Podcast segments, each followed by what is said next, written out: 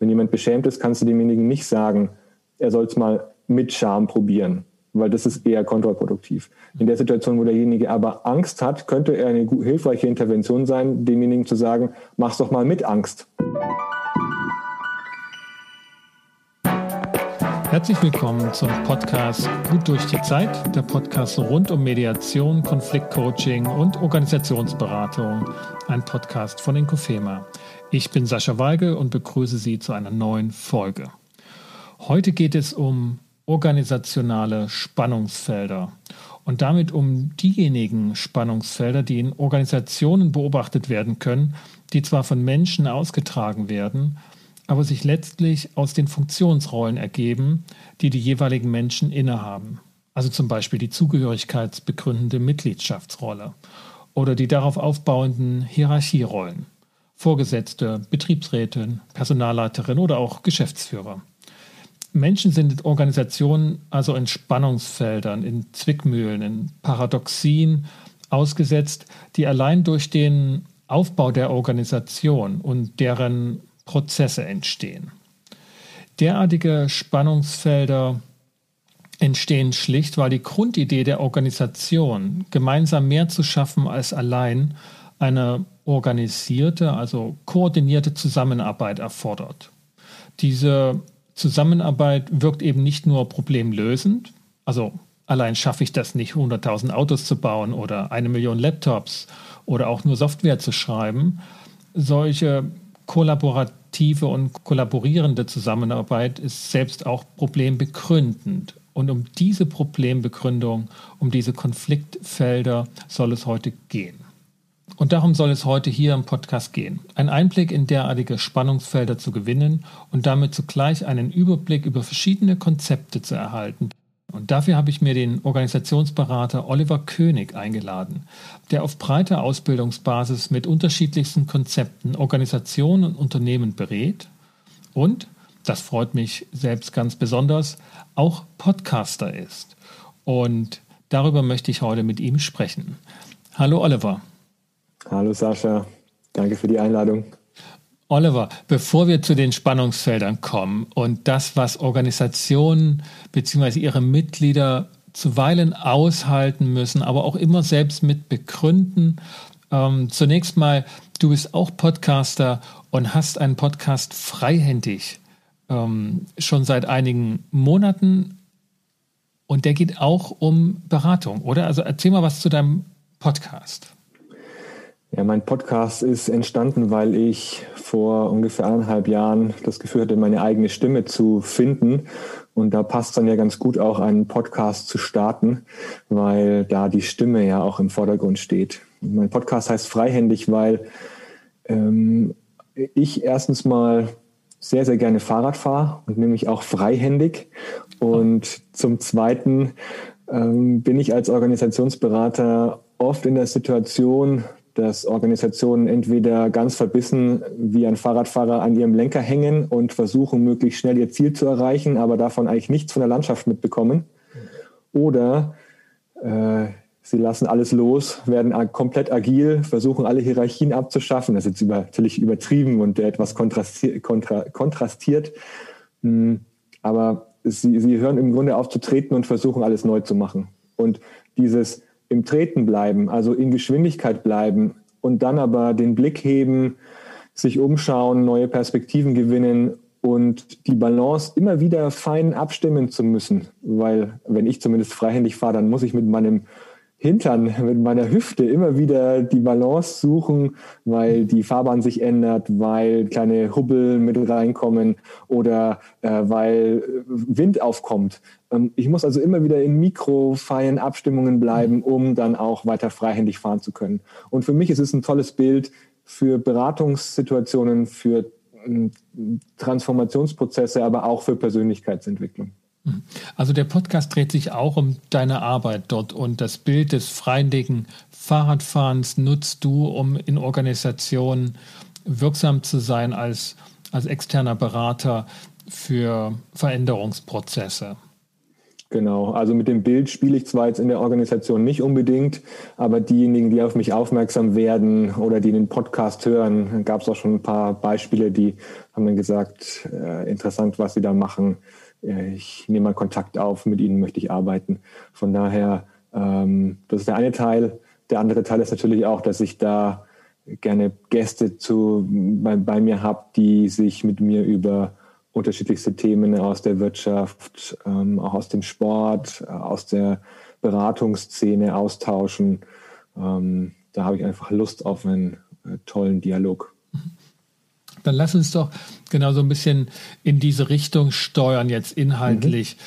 Du, wenn ich das richtig verstanden habe, auch ist so die, die, das Kernthema Veränderung, ähm, Managementveränderungen, Umweltveränderungen, die dann ähm, dich sozusagen rufen lassen, sagen, hier Oliver, äh, wir brauchen deine Unterstützung, gib äh, uns mal einen Workshop oder, oder eine Beratung, wie wir freihändig die einzelnen unterschiedlichen Dynamiken ähm, da abfangen können und was wir machen können. Und, und das geht häufig einher mit, mit Spannungsfeldern. Also der mhm. Wunsch, mal, mal stehen zu bleiben oder langsam zu machen, mal das Rad an die Seite zu stellen, sich mal wirklich in Ruhe umzugucken, wo stehen wir eigentlich mit, wir müssen eigentlich weitermachen und wir müssen irgendwie anders und irgendwie wäre so ein akkubetriebenes Fahrrad wahrscheinlich auch nicht schlecht.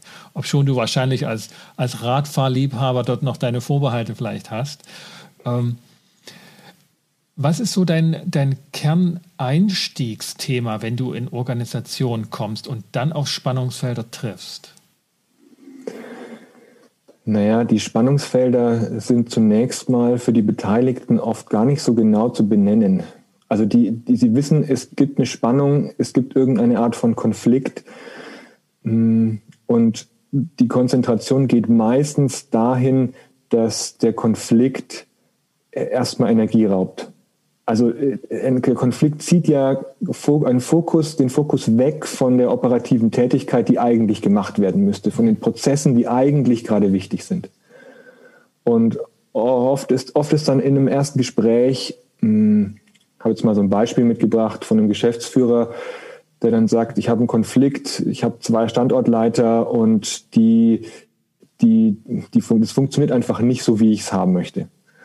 Und ich finde es ganz spannend, am Anfang in einer Auftragsklärung, die vor allem in Ruhe stattfindet, mir erstmal ein Bild von der Situation zu machen. Erstmal zu schauen, welche unterschiedlichen Faktoren tragen eigentlich alles, alles dazu bei.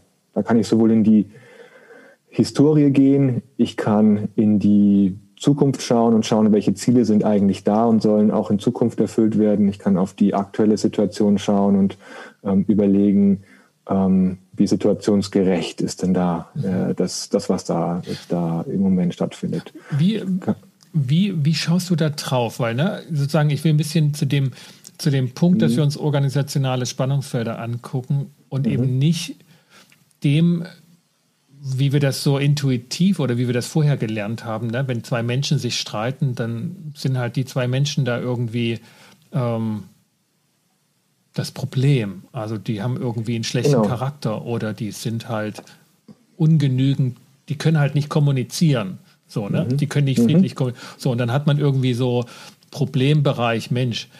Ähm, aber ich habe ja auch in der Einleitung gemeint, naja, es gibt äh, sozusagen diese, dieses Phänomen in, in Organisationen, da könnten auch andere Menschen sein, die hätten mhm. das gleiche organisationale Spannungsfeld mhm. auszuhalten. Mhm. Wie guckst du darauf? Also mit, mit welcher Brille? Ne? Wie, wie erkennst mhm. du da das Spannungsfeld? Mhm. Mhm. Also ich habe da unterschiedliche Modelle, die ich im äh, Hinterkopf habe. Äh, die sind so nach und da ist mein Koffer so nach und nach gewachsen, mein, meine Toolbox. Ähm, wenn ich jetzt mal ganz konkret auf dieses Beispiel mit dem Geschäftsführer gehe und diesen zwei Standortleitern, dann war in dem Gespräch als erstes äh, natürlich äh, spannend zu hören, dass die unterschiedliche Aufgaben ähm, haben an den Standorten und der eine immer wieder mit rein regiert dem anderen und da Menschen abzieht. Ähm, und was ich mir zuerst anschaue oder was ich mir als einer der ersten Dinge anschaue, ist Hierarchie. Wie stehen die zueinander? Wie ist auch das soziale Gefüge zwischen den beiden? Und dann ist interessant, äh, interessanterweise aufgetaucht, der eine ist Mitgesellschafter in dieser GmbH und eigentlich Mitarbeiter in der GmbH. Und der andere ist viel später dazugekommen und auch noch jemand mit einem Migrationshintergrund. Und derjenige wird meistens in Anführungszeichen unterbuttert, weil der andere sich hinwegsetzt über das, was er eben haben möchte. Also da spielen schon mal unterschiedliche Hierarchien, soziale Hierarchien im Grunde äh, eine Rolle. Das ist ein Teil, den ich mir anschaue bei so einem Konflikt. Der andere Teil ist, inwieweit ähm, ist der Geschäftsführer denn da eigentlich mit beteiligt an diesem Konflikt? Und interessanterweise ist da dann die Perspektive aufgekommen, dass er meinte, hm, eigentlich würde er sich aus den ganzen operativen Themen gerne raushalten, mhm. aber die beiden veranlassen ihn jetzt, sich mehr um operative Themen zu kümmern, als ihm eigentlich lieb ist. Und dann also, kam auch noch als Hintergrund mit raus, dass, dass, seine, dass durch die Corona-Situation weniger Kontakt zwischen den einzelnen Mitgliedern in der Organisation da ist, dadurch auch sich mehr Spannungsfelder aufbauen und ähm, der Konflikt im Grunde ihn wieder mehr hineinzieht und mehr Nähe zu seinen Mitarbeitern herstellt.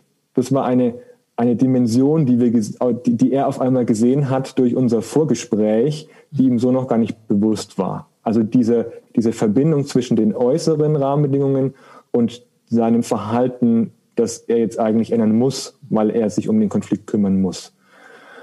Also ähm, das, das, das Nähebedürfnis wurde, wurde geäußert von den Beteiligten, dass praktisch der Chef, der Geschäftsführer, der also weiter mhm. weg ist, äh, sich mehr zeigen sollte und mhm. ja, und die, die missliche Situation des Zwistes, des Streits hat das praktisch bewirkt. Genau.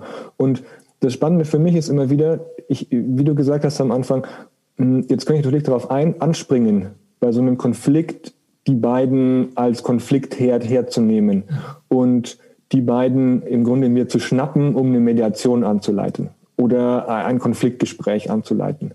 Ja. Und gleichzeitig ähm, frage ich mich immer als Organisationsentwickler, was ist eigentlich die Entwicklungsherausforderung, die durch diesen Konflikt hindurch scheint? also was steckt dahinter für ja, die Organisation? Für die Organisation, also deren Entwicklungspotenzial. Wie, wie machst du dir dieses Bild? Also welcher Fahrplan sagt dir, dass die Organisation sich in diese Richtung oder in die andere Richtung zu entwickeln hat? Also auf welche konkreten Konzepte fällst du darauf zurück oder also ich meine, bei mir ist es so, ich, diese, dieser Tourkoffer ist bestückt mit unterschiedlichsten Modellen, die immer wieder darauf beruhen, dass äh, Dichotomien gebildet werden. Also äh, ähm, eine, eine, wie eine Skala, auf der zwei Werte aufscheinen. Mhm. Und ähm, da ist oft nichts absolut. Also man mhm. kann nicht sagen, es gibt die richtige Entwicklungsrichtung, sondern es gibt eben entweder eine Entwicklungsrichtung, die ähm, auf einer Achse, die man bilden könnte, zum Beispiel mehr da, da, dahin geht, ähm, wenn man sagt jetzt mal Beweglichkeit einer Organisation anzuschauen. Mhm. Soll die Organisation bürokratischer werden in Zukunft oder soll sie agiler werden? Könnte ein Feld sein, das man betrachten könnte. Oder ähm, wenn man sich anschaut, äh, wie ist der Anspruch, mit dem in die Organisation ähm, an die eigenen Tätigkeiten geht. Ist es gut genug oder soll es perfekt sein?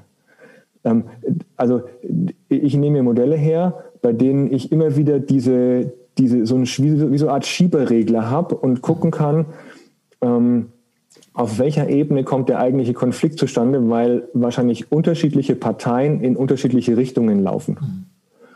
Und dort der Konflikt stattfindet oder weil sie auf unterschiedlichen Bewertungsebenen mh, hm, für sich äh, jeweils richtig liegen, mhm. aber die Organisation damit ein Problem hat. Also jetzt mal ganz, um ganz konkret zu sprechen, ich habe unterschiedlichste Modelle im Kopf. Mhm. Ähm, Erzähl mal, welche, das, aber Werte habe ich gehört, ne? also dass es mhm. ein wertebezogenes Thema ist, äh, Modell. Klar. Welche, also ich kann, kann, einfach mal ein paar aufzählen, die ich so im Kopf habe, ja? die, die, die bei mir eine Rolle spielen und die ich immer wieder mir herhole, wenn ich, wenn ich Konflikte anschaue. Ähm, das eine, womit ich sehr gerne arbeite, ist das Riemann-Thomann-Modell. Kommt aus der Schulz von Thun-Ecke. Äh, da geht es ja darum, dass es diese vier Fritz, Fritz Riemann, gibt. der, der Psychotherapeut, Psychologe, glaube ich, vom, vom Ursprung her, der das. Ähm genau. Genau, okay, richtig. Das ist ein der, der hat ja im Grunde psychologisches Konzept. Ah, okay. Genau, das, der, hat, der hat im Grunde die, diese, vier, die, diese vier Bestrebungen aufgestellt. Also Dauerwechsel als äh, in einer Achse und Nähe, Distanz in der anderen Achse. Ähm, Klaus Eidenschink hat das Ganze nochmal erweitert. Der hat da auch nochmal eine Achse hinzugefügt, nämlich der nimmt dieses Persönlichkeitsmodell und fügt eine Achse hinzu, auf der Einzigartigkeit und Zugehörigkeit ähm, auf den Achsen aufgeführt sind. Das ist ein Persönlichkeitsmodell, das mhm. ich aber auch immer wieder in solchen sozialen Situationen hernehme, um zu schauen, welche Situationen befriedigen die jeweiligen Bedürfnisse und was ist aber auch ein Zeichen dafür, dass etwas nicht befriedigt okay. ist oder äh, was tritt im Konflikt auch nochmal stärker auf. Mhm. Also wo bei dem ähm, speziellen Modell hier sozusagen, was ja Persönlichkeitsaspekte ähm, anspricht und modelliert, also der, das Bedürfnis ähm, nach Ruhe und, und, und Dauerhaftigkeit, also, also Stabilität Mhm. Und im Gegenpol gibt es auch die Tendenz, dass wir Abwechslung benötigen und, und ein, bisschen, ein bisschen Leben in die Bude kommen, mal ganz mhm, salopp genau. gesagt. Und das zweite, also persönliche Spannungsfeld in der Hinsicht, dass wir auf der einen Seite eben Nähe zu anderen Personen suchen, aber eben auch das Bedürfnis haben, ähm, für uns zu sein und, und, und, und mit uns zurechtzukommen. Ähm, und das gibt es sowohl Abwechslung, also das, da sind wir nicht immer gleich, da ist der Montag manchmal anders als der Freitag, ähm, aber auch Menschen sind da ganz unterschiedlich. Aber, es bleibt im Grunde genommen ein persönliches, ähm, persönlichkeitsbezogenes Modell, dass du dann, so habe ich dich verstanden, auf die Personen anwendest, die in den Funktionsrollen sind, mhm. um dann rauszufinden, ob die da passend sind zum Beispiel. Ne? Also wenn jemand von seiner Persönlichkeit eher ein zurückgezogener Typ ist, dann ist vielleicht ähm, das, ähm, der, der Feel-Good-Manager nicht gerade die, die, die beste Position für ihn. Genau, ich kann das Ganze auf Position und auf Rollen anwenden und kann darüber Fragen herleiten. Ich kann aber mir auch die Organisation anschauen. Und wenn ich jetzt den Geschäftsführer, das Beispiel mit dem Geschäftsführer anschaue, dann kann ich da sehen, je nachdem, wie ich nachfrage, dass er Antworten kommen, die darauf schließen lassen, dass diese Organisation sehr auf Dauer gebaut ist und nicht auf viel Wechsel. Dass diese Organisation auch eher auf Distanz gebaut ist und die sich noch vergrößert durch die Corona-Situation. Und das kann meinen Blick schon wieder äh, weitermachen, um zu merken, vielleicht könnte ein bisschen mehr Nähe eine Balance herstellen, weil diese Organisation sehr stark in eine Richtung driftet für sich insgesamt als System. Okay, also eine Personalisierung der Organisation sozusagen. Äh, ja. Oh, okay. Wohin hat es in dem konkreten Fall geführt? In dem konkreten Fall hat es dazu geführt, dass, mm, wie ich mit dem Geschäftsführer gearbeitet habe, dass er erkannt hat, dass die Koordination zwischen den zwei Standortleitern immer wieder gut geklappt hat, aber dann wieder eingeschlafen ist. Das hat schon mal, diese Koordination hat schon mal stattgefunden. Und in Corona-Zeiten ist die in Vergessenheit geraten. Mhm. Er, der ganz viel auf anderen Baustellen zu tun hatte, hat erkannt, dass er im Grunde seiner Führungsverantwortung für diese Koordination wieder nachkommen müsste. Hat also dann zweimal in der Woche diese Koordination erstmal angeleitet. Ähm, da ist er im Moment noch dabei. Da warte ich auch noch auf Rückmeldung und bin gespannt, wie das geklappt hat. Ähm, ersten, erste kurze Rückmeldung habe ich schon bekommen, dass das ganz gut war. Ich weiß jetzt nicht, ob das wieder einschläft oder ob das äh, sich fortsetzt. Nur mh, mm, er hat im Grunde gesehen, dass er zu sehr auf Distanz war zu seinen Mitarbeitern und sich mehr um andere Themen gekümmert hat und gleichzeitig ihnen nicht richtig zugetraut hat, das alleine zu lösen. Also geht er mit rein, unterstützt an den Stellen, an denen es notwendig ist und übernimmt da auch aus meiner Sicht jetzt Führungsverantwortung, indem er eben an der Stelle mitklärt und Ressourcen verteilen hilft. Mhm. das war erstmal nicht bequem für ihn, weil er dementsprechend sich eigentlich gerne rausgehalten hätte und hätte gerne das Problem einfach gelöst gehabt und muss da jetzt erstmal Aufmerksamkeit für das Problem verwenden. Hm, nur diese Einsicht ist im Grunde auch durch unsere Reflexion dann entstanden. Okay. Gut, lassen wir mal, lassen wir mal den, den, den Fall oder du hast noch vielleicht mit einem anderen Konzept, weil du von mehreren sprachst, ähm, eine, eine gute, einen guten Blick drauf nochmal für, für, für uns, was jetzt einen anderen anderes Konzept angeht, mit dem du, ähm, ja, ich sag nochmal, so, ein, so organisationale Spannungsfelder identifizieren mhm. kannst. Also kommt es dir in deiner Arbeit unter, dass du, ich sage es jetzt mal so, ne, ganz salopp, den, den Menschen, die da vor dir sitzen, sagen musst, ja, also das ist jetzt nicht ihre Schuld, dass sie sich so miteinander verfahren haben, wie sie es jetzt unmittelbar erleben, aber das würde jedem so gehen in ihrer Situation, weil es schlichtweg etwas ist, was mit der Organisation als solches zusammenhängt und den Funktionsrollen abfordert.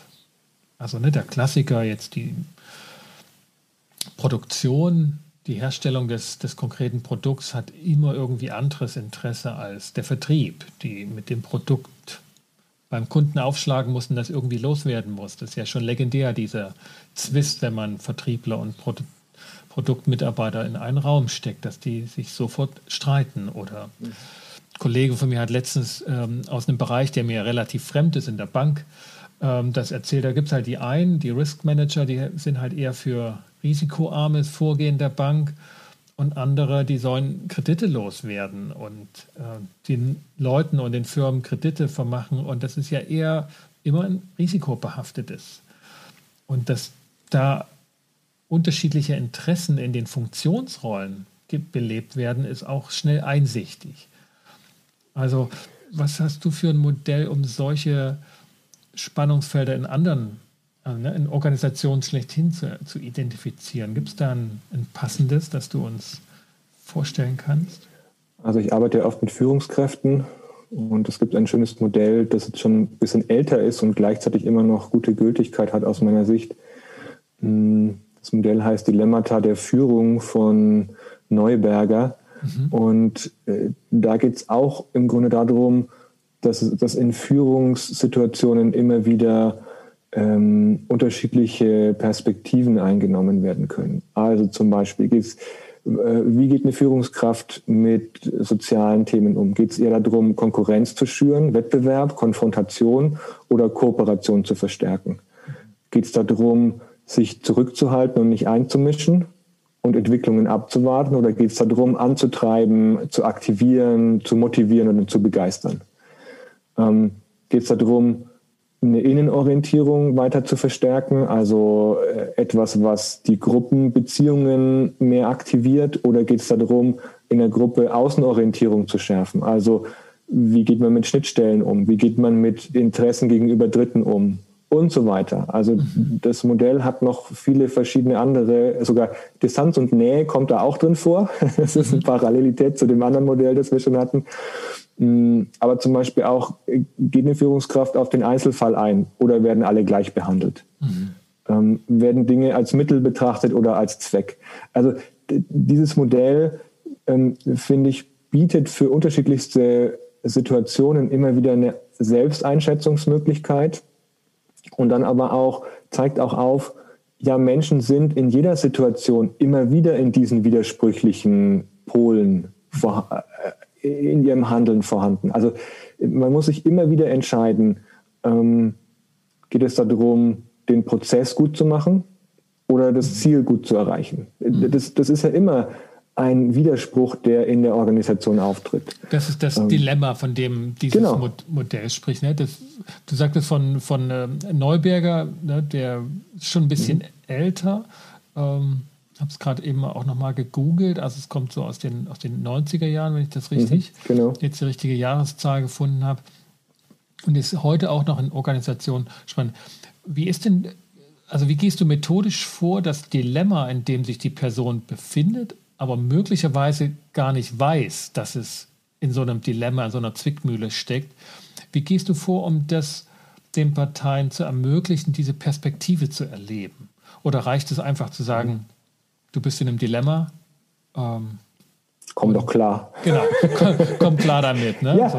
das kann ja auch eine Intervention sein. Ja. Also ähm, vor kurzem hm, fand ich es auch interessant. Da, da habe ich auch eine Diskussion mit einer Kollegin geführt und da ging es darum, äh, äh, wie gehe ich damit um als Berater, wenn ich jemanden eigentlich mal gerne sagen möchte, dass die Situation jetzt in Ordnung ist. Es ist vielleicht auch ganz konkret jetzt gesprochen an dem Beispiel, da ging es darum, ist derjenige jetzt in der Situation beschämt oder hat er Angst? Und dann fand ich es ganz interessant, dass die Kollegin meinte, naja, wenn jemand beschämt ist, kannst du demjenigen nicht sagen, er soll es mal mit Scham probieren, weil das ist eher kontraproduktiv. In der Situation, wo derjenige aber Angst hat, könnte er eine hilfreiche Intervention sein, demjenigen zu sagen, mach's doch mal mit Angst. Mhm. Also nicht erst probieren, die Angst wegzumachen, sondern mit Angst zu agieren, kann nämlich auch hilfreich sein. Mhm. Und ich finde, als Berater ist es immer wieder wichtig, sich da selbst zu hinterfragen, wie gehe ich eigentlich vor? Gehe ich aufdeckend vor. Also mache ich das, was da sich abspielt, was ich auf Metaebene wahrnehme, was ich in meinen Modellen sehe und bei denen ich merke, oh, da, da, da schlägt jemand in, auf einer Skala über die Stränge. Mhm. Mache ich das öffentlich? Oder beschäme ich denjenigen, weil er mit dieser, mit dieser Aufdeckung nichts anfangen kann oder da auch keine Möglichkeit hat, in sich irgendwelche Antworten dazu zu finden.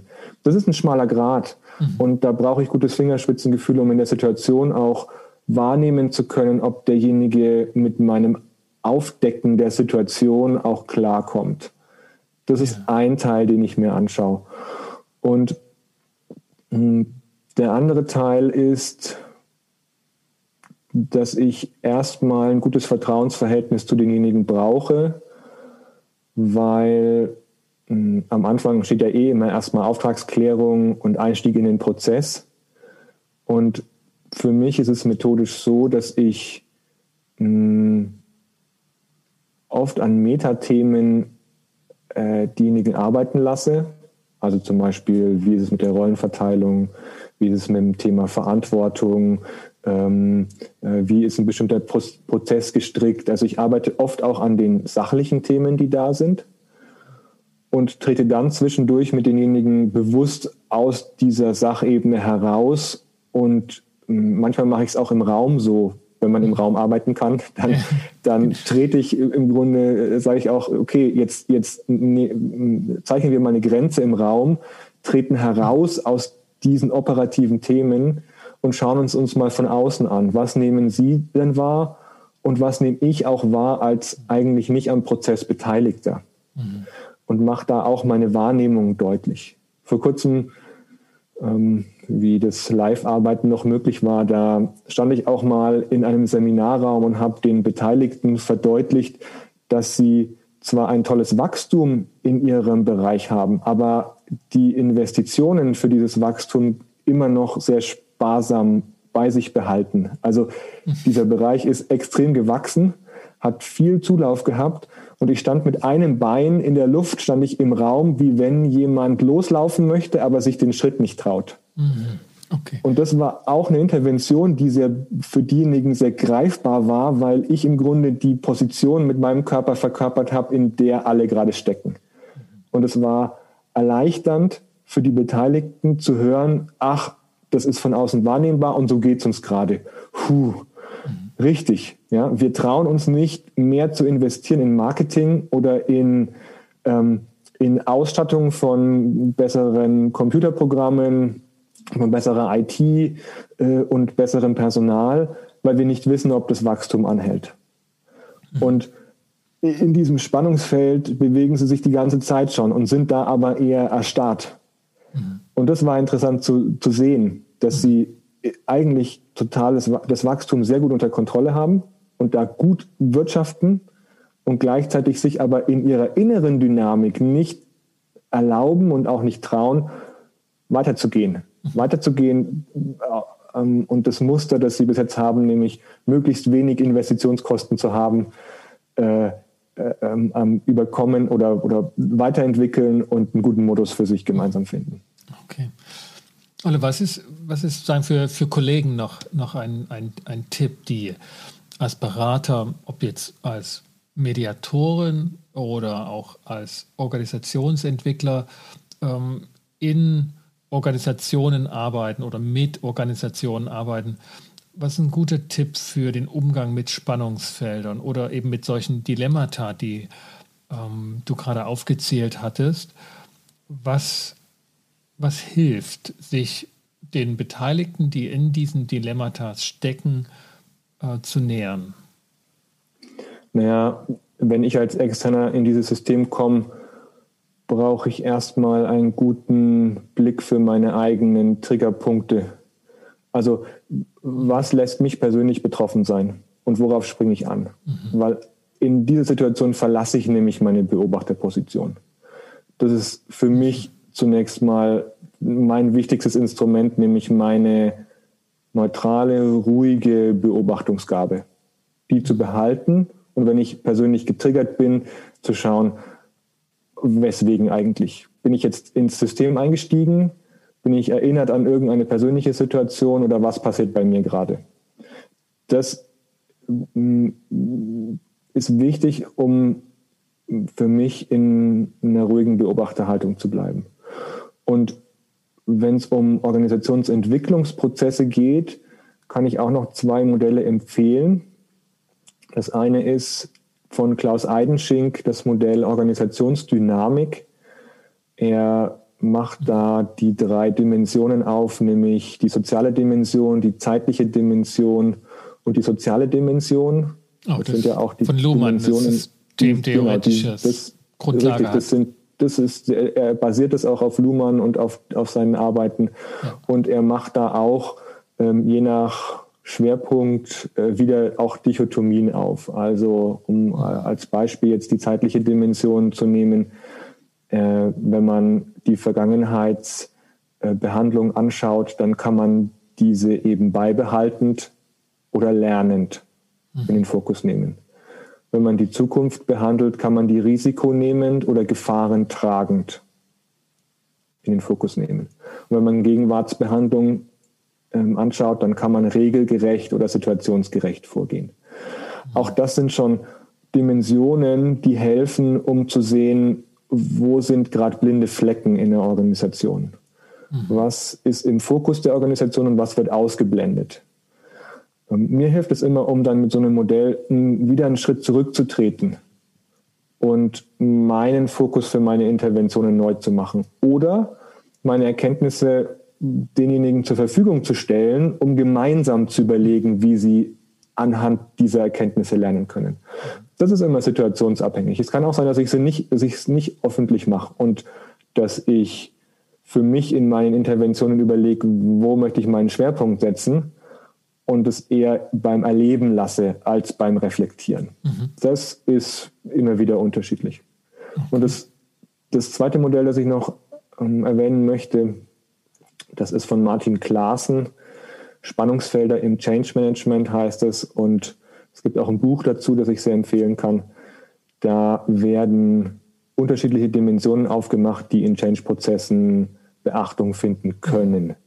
Und diese Grafik nehme ich mir oft her, um meinen Change-Prozess zu planen, wenn es um größere Prozesse geht.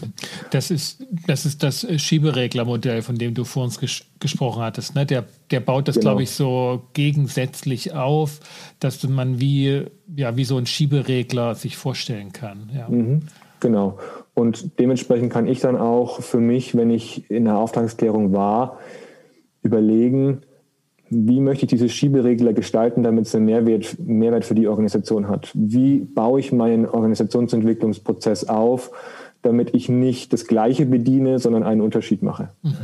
Und äh, damit kann ich auch immer wieder in Reflexionsprozesse gehen und auch überprüfen, habe ich da eigentlich gerade was verstärkt, was eh schon da war, aber keinen Unterschied gemacht hat?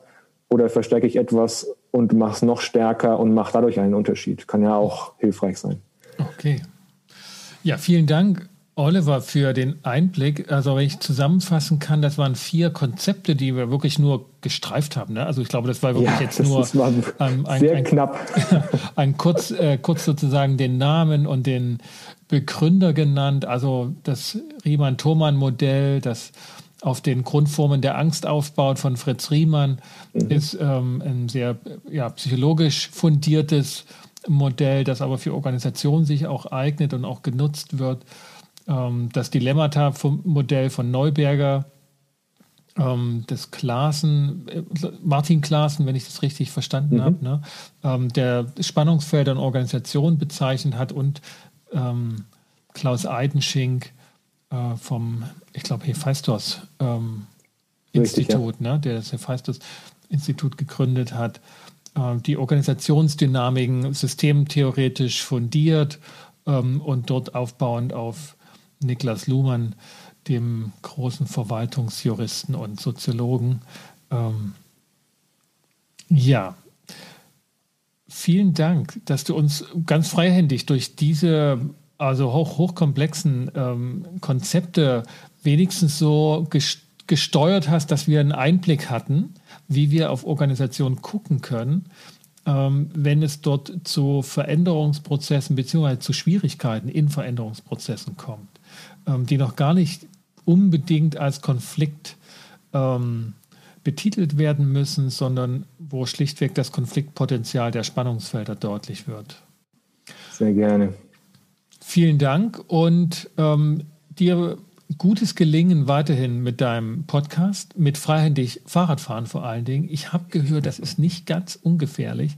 Ähm, aber viel wichtiger ist, das sagte mir ein Sanitätsfreund, und zwar nicht nur einmal, sondern immer, wenn ich mit dem Fahrrad zu ihm gefahren bin, wo ist denn dein Helm? Ich hoffe, du hast einen Helm immer auf beim Fahrradfahren. Ich habe einen Helm auf und ich habe genauso auch Supervision bei Organisationsentwicklung. das ist ja auch manchmal eine Art von Helm in unserer Profession.